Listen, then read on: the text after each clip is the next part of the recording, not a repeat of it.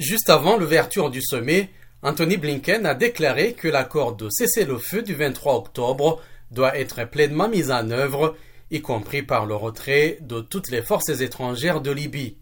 Nous partageons avec l'Allemagne l'objectif d'une Libye souveraine, stable, unifiée et sûre, libre de toute ingérence étrangère. C'est ce que le peuple mérite et c'est essentiel pour la sécurité régionale, a fait valoir le secrétaire d'État américain qui a entamé mercredi une tournée européenne. Tous les acteurs de la région et pour la première fois le gouvernement de transition libyen participent à cette conférence au niveau des ministres des Affaires étrangères ou de leurs adjoints. Dix ans après le renversement de Muammar Kadhafi, les participants feront notamment le point sur la transition politique en Libye.